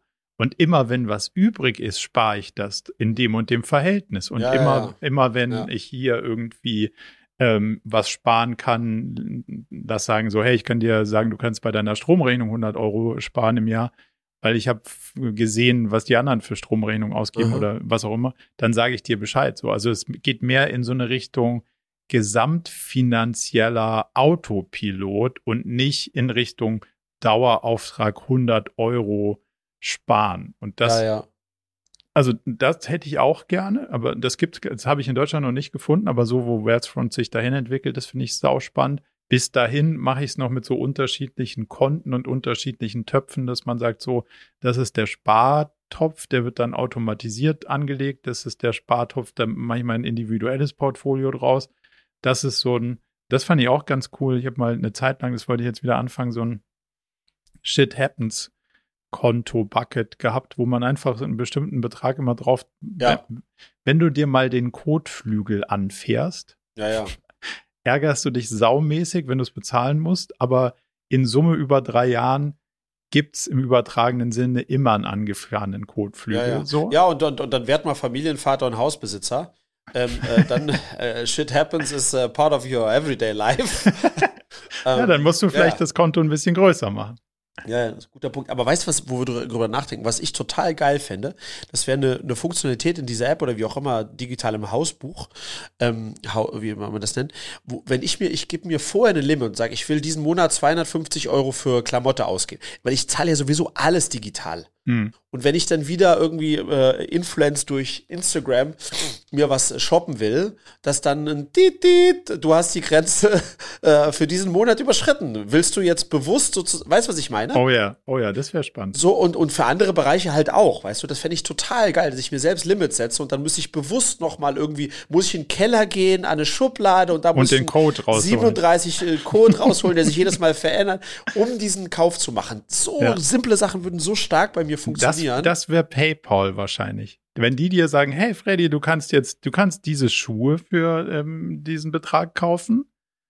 Oder du wolltest eigentlich eher was sparen und jetzt mhm. würde es dazu führen, dass dein Schuhbudget irgendwie doppelt so hoch ist als ja. das, was du eigentlich haben wolltest, aber gespart hast du noch nichts. Bist, bist du sicher? Bitte in der PayPal-App nochmal bestätigen, genau. dass dass du nicht sparen, sondern Schuhe haben. Genau, und damit löst du eine automatische äh, Message an Julia aus, äh, die, die das dann sieht. Äh, Punkt. Also weißt du, was ich meine? Über ich freue mich, sehr, ich freu mich sehr auf den Podcast mit Julia, weil das ist ja auf jeden Fall so ein Korrektiv in deinem Leben, dass, das ich, die, dass ich die, ja, ja. die Gegenposition durchaus noch mal deutlich besser ja, gerne ja. mich freue zu verstehen. Auf jeden sehr Fall. schön, sehr schön. Sie sich auch schon. Müsst ihr unbedingt machen. Aber das, das sind so lustigerweise, wo wir drüber reden, Marco, das sind Sachen, die, die für mich funktionieren. Weißt du, was ich meine? Es ist eigentlich ja. schade, traurig, aber so ist es halt. Aber es ist gar nicht, also ich glaube, es ist gar nicht so, ist gar nicht so unnatürlich, aber das, das Blöde ist, also nicht, dass ich mich davon beeinflussen lassen würde, aber ich habe die letzte E-Mail, die ich von PayPal gekriegt habe, ist so, hey, wir haben festgestellt, du hast Guthaben auf deinem PayPal-Konto. Gib's doch mal aus. Ja, ah. ich, ja, hier sind folgende Shops, die oder folgende Angebote oder weiß der Geier was. Also ich ja. lösche es immer, weil es mir eh nicht interessiert, aber ich denke so, also wahrscheinlich schaffen die das damit schon, die Leute zum Ausgeben zu incentivieren. Und das ist natürlich auch deren Modell. Also Geld beim, beim Rumliegen verdienen die nichts. Je schneller ja. du es drehst, desto mehr verdienen die es. Wenn sie dir aber sagen könnten, hey, gib's doch besser aus im Sinne von investierst in, äh, was weiß ich, in Sparding oder was, was auch immer, dann hätten sie ja trotzdem eine Incentivierung, das zu tun, aber du hättest es nicht falsch ausgegeben. Ja, ja. Marco, äh, wollen wir noch ein Thema angehen? Also wir haben jetzt zwar schon 60 Minuten, aber äh, up to you, ja. Hast, hast du noch was Spannendes? Vielleicht reißen wir es auch nur an, weil es am Ende zu groß wird. Ja, also, hey Marco, ich habe mir überlegt, ähm, äh, Allein das auszusprechen klingt schon äh, strange. Ich habe mir überlegt, ähm, mich mal vegan zu ernähren. Okay. So. Ähm, und heute ist mein erster Tag. Ich habe mir auch letzte Woche schon ein paar Kochbücher und so dazu gekauft. Mhm. Ähm, bin schon, muss man schon sagen, länger mit der Idee schwanger gegangen. Und ich habe von, bin von sehr viel, viel Fleischkonsum, also sag ich mal drei plus minus Mal die Woche, runtergegangen, schon im letzten halben Jahr auf noch so einmal die Woche, max zweimal mit, also die Biobrust für, keine Ahnung, 8 Euro vom Biomarkt versus äh, sechs Brüste für 3 Euro äh, in der Kaufland. Ähm, und habe jetzt eigentlich festgestellt, weil Julia sich quasi fleischlos ernährt, ähm, dass mir gar nicht, ich habe jetzt ein paar Mal einfach gesagt, nee, äh, ich brauche kein Fleisch dazu, dass mir gar nicht so sehr fehlt. Ähm, und dann habe ich mich jetzt weitergehend damit beschäftigt, habe auf Netflix diese Doku auch nochmal gesehen, diese Game Changers, die ich schon mhm. mal vor einem halben, dreiviertel Jahr gesehen habe. Ähm, und, und bin jetzt irgendwie zu dem Beschluss gekommen, ich weiß noch nicht, ob ich so richtig krass, krass, krass durchziehe, weil äh, da ist ja, ist ja nicht nur Fleisch das Thema, sondern auch andere Sachen bei vegan. Ja. Aber ich wollte es jetzt mal so typisch Friedrich, ne? Ich wollte es jetzt einfach mal anfangen und mal schauen, was mit mir macht. Ähm, jetzt weniger krass, wie ich jetzt mit den 100, mit den 365 Tagen laufen, aber ich so, ich wollte einfach mal los aus der Theorie in die Praxis gehen.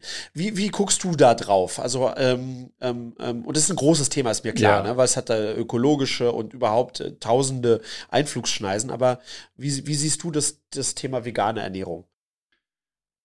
Sehr, also differenziert. So, Aha. also ich habe, wie du weißt, ja mich auch viel mit Ernährung auseinandergesetzt und was ist das richtige Konzept. Und da gibt's ja, also es gibt immer eine These und jedem jemand anders, der ziemlich schlauer Gegenthese hat. Ähm, und so das einzig wahre Richtige habe ich noch nicht gefunden. Ähm, und ich war schon mal relativ nah dran am weitestgehend vegan ernähren. Und jetzt bin ich ganz schön weit wieder davon weg. So. Okay. Also, wo, wobei ich bin, ist immer nur Fleisch essen, wenn du die, wenn du die Herkunft kennst und mhm. wenn du es vertreten kannst, wie das produziert wurde. Das heißt, also wahrscheinlich Bio, aber nicht zwingend, aber das heißt schon was mit sehr nachhaltig, sehr regional, sehr, äh, also Bio als Siegel muss nicht, aber sowas wie von dem Gedankenkonzept dahinter. Ähm, da halte ich sehr viel von. So, wie negativ der Effekt jetzt, wenn man das Tierwohl mal kurz ähm, aus der Gleichung rauslässt, wie negativ der Effekt für deine persönliche Ernährung ist, gibt es so viel unterschiedliche Meinungen und Betrachtungen, dass ich da keine pauschale Aussage mehr zu treffen wollen würde. Das ist gut und das ist schlecht, mhm. weil du findest immer Argumente in, in ja. mehrere Richtungen so dass, dass das den Tieren nicht gefällt, ist, wie gesagt, mal ausgeklammert, sondern nur, was macht es mit deinem eigenen Körper? Ähm, ich glaube, bewusst ist, ist extrem wichtig, sich bewusst damit auseinanderzusetzen. Ähm, und diese Phase, in der wir uns gerade befinden, ist ja sowieso schon eine Phase des starken Verzichts, wobei ich gemerkt habe, dass diese, also globale Pandemie, zu Hause bleiben, also recht wenige Highlights. Und jetzt habe ich ja drei Monate verzichtet auf Shoppen, auf Alkohol, auf alle möglichen Sachen. Das haut schon ganz schön auf die Stimmung. Und dann auch noch zu sagen, so, kein Fleisch, keine Carbs, kein das. Wow, irgendwo mhm. wurde es dann echt viel. Was ich damit sagen will, ist, ich glaube, wir müssen ein gutes Verhältnis finden und so wenig wie möglich von solchen Produkten, aber wenn, wenn dann sehr bewusst. Also was ja. für mich nicht in Frage kommt, ist die drei Euro Putenbrust von woher auch immer. Ja. Da esse ich lieber, also da esse ich lieber nix im Sinne von, also auf jeden Fall schon mal kein Fleisch. Ähm, genauso mit Wurst und Käse so. Und das habe ich, also Wurst habe ich sowieso fast auf null.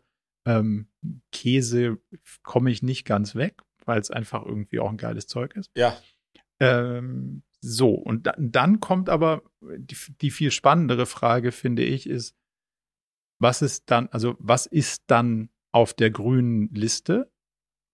Und da glaube ich nicht an vegane Ersatzprodukte.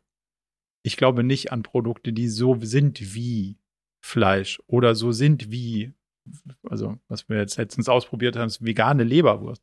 Mhm. What the fuck? Dann, ja. Also schmier halt irgendwas anderes drauf, aber versuch nicht die Konsistenz und den Geschmack von was zu produzieren, was schmeckt wie Fleisch, aber eigentlich ein Fake ist. Also ich ja. mag einfach Fakes nicht. Deswegen glaube ich an solche Produkte nicht. So, und da ist der Korridor schon ganz schön eng, was man gut und, und gewissenhaft sozusagen machen kann. Und ich glaube, die Lösung daraus ist, gute Produkte zu finden, die dir schmecken, die keinen tierischen Ursprung haben. Also zu sagen, hey, was kann ich denn aus einer ähm, rote Beete und einem Ding und so, was kann ich denn daraus machen, was ein cooles Gericht ist und nicht, wie kann ich mit rote Beete ein Carpaccio simulieren. Ja, ja, da bin ich total bei dir. Da, weil das ist auch affig am Ende des Tages, wenn man sagt, ähm, ich will nicht, ich will nichts ändern, außer vegan zu werden und aber trotzdem noch Burger und äh, Chicken Wings und whatsoever das ja. Zeug, äh, was alles gibt, ja. Ähm, da, und was dann am Ende, wie du sagst, äh, in den meisten Fällen aus Soja und oftmals nicht dem besten und so weiter. Also das ist, das, das, das hat dann wiederum einen anderen Impact, der, der Quatsch ist, ja. Das absolut. Ja.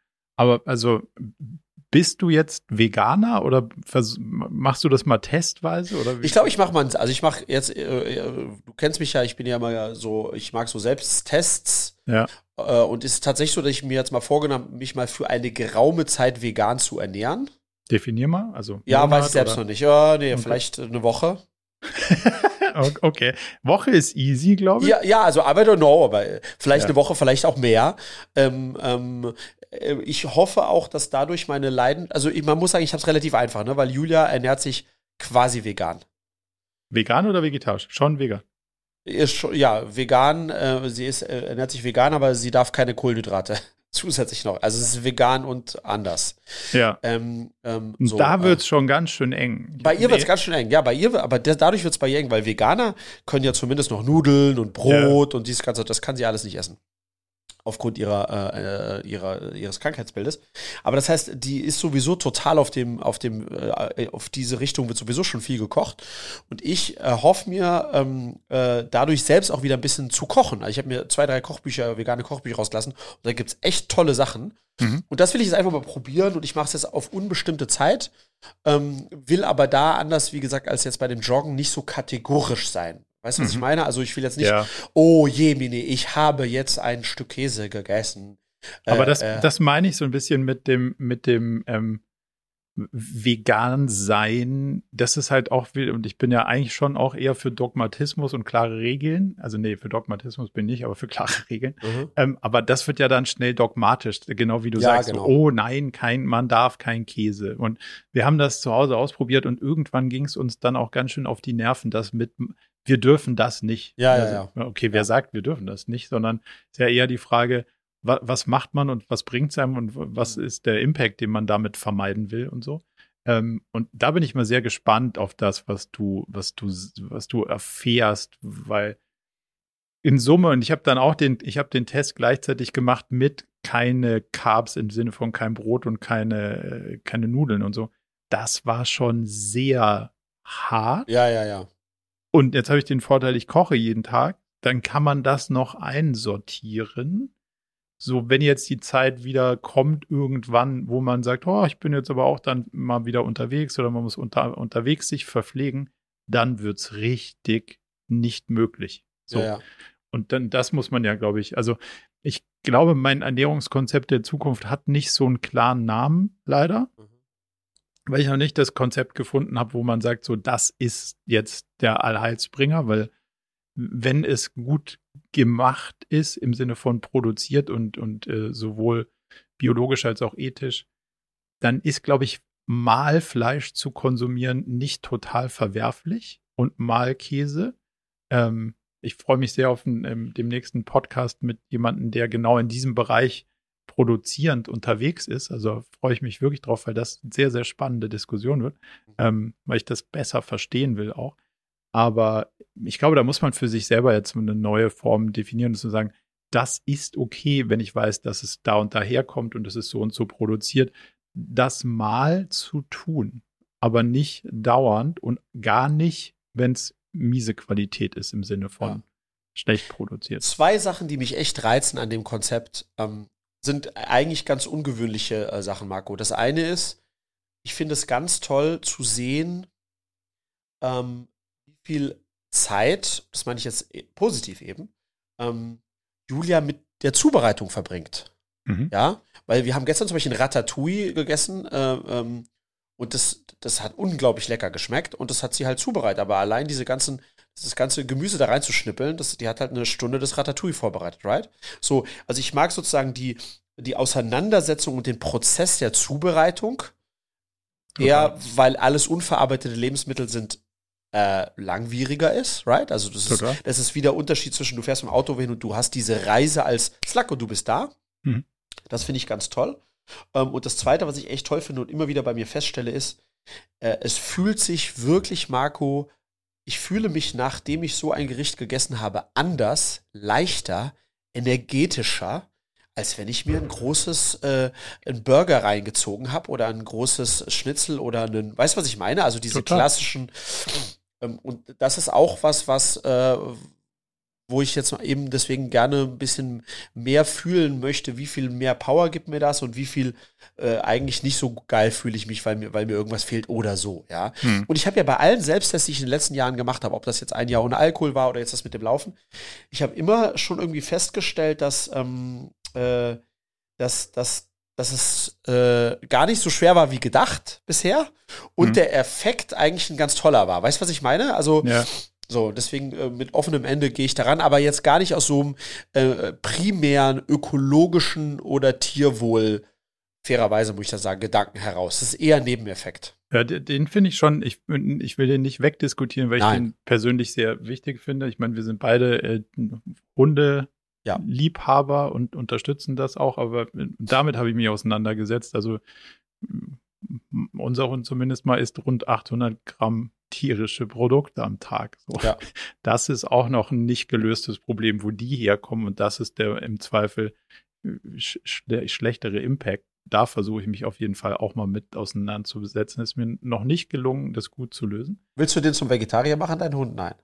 Äh, wir haben es probiert, sie isst nicht Gemüsesachen. Ja. Es mhm. interessiert sie einfach nicht. Also Wer, wenn jemand Tipps oder gute Produkte hat, bin ich offen dazu. Ich möchte allerdings den Hund nicht verbiegen. Ja, ja. Aber ich würde gerne das Gesamtthema sinnvoll machen. Ähm, aber also ich glaube, wir müssen das Thema langfristig und ganzheitlich betrachten. Von daher bin ich sehr, sehr gespannt, wie deine, wie deine Erfahrungen sind. Hast du dir in dem Kontext die vegane Kochschule mal angeschaut von Sebastian Kopin? Ja, habe ich. Sehr gut. Das hab ist ich, äh, ja. quasi ein Freund von, von uns vom Tegernsee. Der, okay. der gibt, glaube ich, eine gute ähm, Einstiegshilfe will ich gar nicht sagen, sondern also da, da, da, da findest du guten Content von am Anfang Inspiration bis das hält dich dauerhaft dabei, damit zu arbeiten und, und, und selber zu kochen und immer ja. wieder neue Inspirationen zu finden. Und das finde ich schon auch ähm, spannend. Also eins meiner, ähm, eigentlich mein einziges Ding, was jetzt nach unserem Shopping Freeze auf meiner Liste gelandet ist und auch wirklich gekauft wurde, war der ähm, ein neues Kochbuch. Okay. Nicht, kein vegetarisches und auch kein veganes, aber ich liebe ja israelisches Essen so.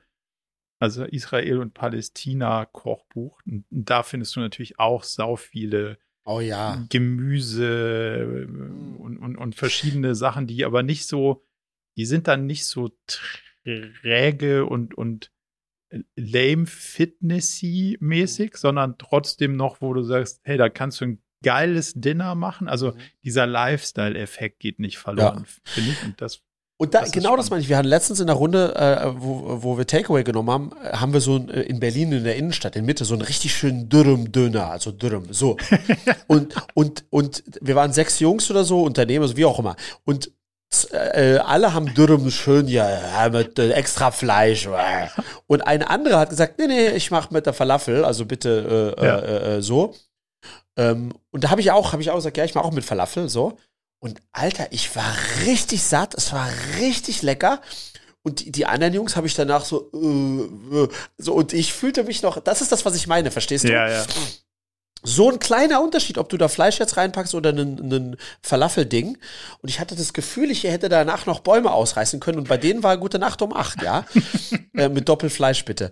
Äh, extra. So, und das ist das genau das, wo ich glaube, das, das, das muss man dann da nicht machen. Da, da muss dann da kein Fleisch rein. Das schmeckt trotzdem geil. Ja, total. Das, Aber du brauchst wär, halt coole Alternativen, die es einfach nicht Verzicht machen, sondern exakt. wo du sagst, es ist trotzdem ein Lifestyle-Erlebnis. Und ich und, glaube, andere Kulturen können uns da ja, spannende genau. Sachen liefern. Und die Blicke von den Jungs, ja, du Memme, Alter. Ja, aber dann hinterher hatte ich den Smile auf dem Face. Ja? ähm, insofern, ja, aber das, das ist das spannend. Ich finde übrigens, also A spielt das ein bisschen rein in meine Seek Discomfort, ja. Du weißt ja, das ist ja mein Motto für dieses Jahr, immer wieder Dinge machen, die out of meine Comfort Zone sind. Wobei Julia gesagt hat, du hättest mich entlarvt, weil ich zum Teil Sachen zu Seek Discomfort mache, die einfach eigentlich Comfort für mich sind, weil ich es einfach gerne mag. Sie ja. sagt, der Marco hat dich entlarvt. Du tust alles immer so Label mit Seek Discomfort, aber eigentlich ist es fucking dein Comfort.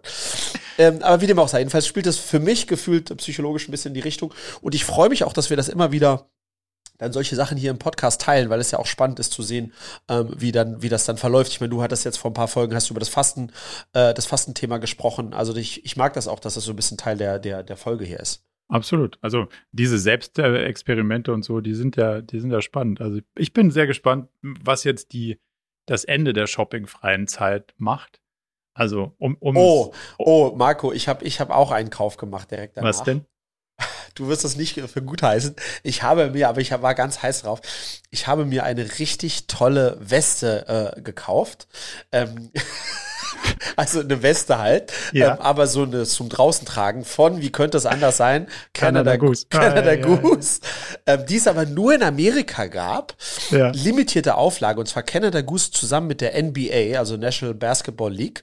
Da gab es nur 100 Stück davon oder so, aber ich habe da eine Notification bekommen, mein Bruder in Amerika das Ding kaufen lassen. Ich habe, glaube ich, genauso viel Zoll gezahlt, wie die Jacke gekostet hat. Ähm, aber sie ist es wert. Ähm, und die ist jetzt irgendwie vor zwei Tagen angekommen, also genau pünktlich zum End-Shopping-Freeze. Ähm, genau, also das war meine Sünde.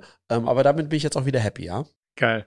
Also ich habe, wie gesagt, ein Kochbuch gekauft und sonst, sonst nix bis Ach, jetzt. Und es ja. ist auch nichts auf der Liste, wo ich sagen würde, so, wow, das brauche ich jetzt unbedingt. Das Einzige, ich habe so einen Kopfhörer-Tick ja, ich glaube, ich muss, es gibt so ein paar neue Kopfhörer, so inklusive dann doch, wenn man sich technisch damit beschäftigt, diese Apple-Dinger. Ich muss mich der Sache nochmal annehmen. Ich werde, ich werde berichten, in welche Richtung es, es mich da treibt oder ob es mich dann doch irgendwo hintreibt. Aber du müsstest mir einen Gefallen tun und mal rausfinden, wie die Canada Goose mit den, also wie produzieren die ihr Zeug? Man, ich habe viel gelesen, das ist aber schon alt, muss ich zugeben. Das war nicht ähm, erfreulich. So. Da kommt mein Bild her. Es kann sein, dass die was geändert ich glaube, Das hat sich mass ich glaube, das hat sich massiv geändert. Und noch dazu muss man ja auch sagen, also lass jetzt nicht auf das Canada Goose Bashing gehen, aber das, das hat ja dieses, also wenn du dir mal anschaust, der Anteil sozusagen, das geht ja immer um das Thema des, des, des Fells hinten und von mir nee, aus der, und der Daunen. Der Daunen, ja. Ja, genau. Ähm, ähm, aber äh, ich glaube, das machen die richtig gut. Okay, wir einigen uns darauf. Du darfst es quasi offiziell weitertragen, wenn du dich damit auseinandersetzt, wo die, wie ja. die das Zeug produzieren und, ja. und dich sozusagen einmal freikaufst, informationsmäßig mit, hey, die machen das wirklich nicht so schlecht, wie, wie es in meinem Kopf stattfindet. Und wenn es rauskommt, dass sie es wirklich schlecht machen, musst du doch Patagonia-Freund werden oder was auch immer. Oh, also da würde ich mich jetzt nicht drauf kommentieren, weil schlecht ist ja auch sehr relativ, ja. Also ich committe mich drauf, dass ich es herausfinde. Okay. Wir, und wir gemeinsam besprechen, was wir daraus machen. ob das noch besser ginge und was wir daraus machen. Ja, das ist doch toll. Das nehme ja. ich als Hausaufgabe mit auf die Liste. Also. Sehr schön. Cool. Ich denke, wir haben. Ich habe noch eins, zwei Themen, aber die, glaube ich, führen zu weit für heute. Ich würde die zum nächsten Mal mitnehmen. Und ja. äh, haben wir wieder viele spannende Punkte getroffen heute. Also ich fand's, mir hat's Spaß gemacht. Mir auch, lieber Marco. Ich freue mich und dann sehen wir uns äh, und hören uns in spätestens 14 Tagen wieder. Jawohl, bis dann. Ciao, ciao.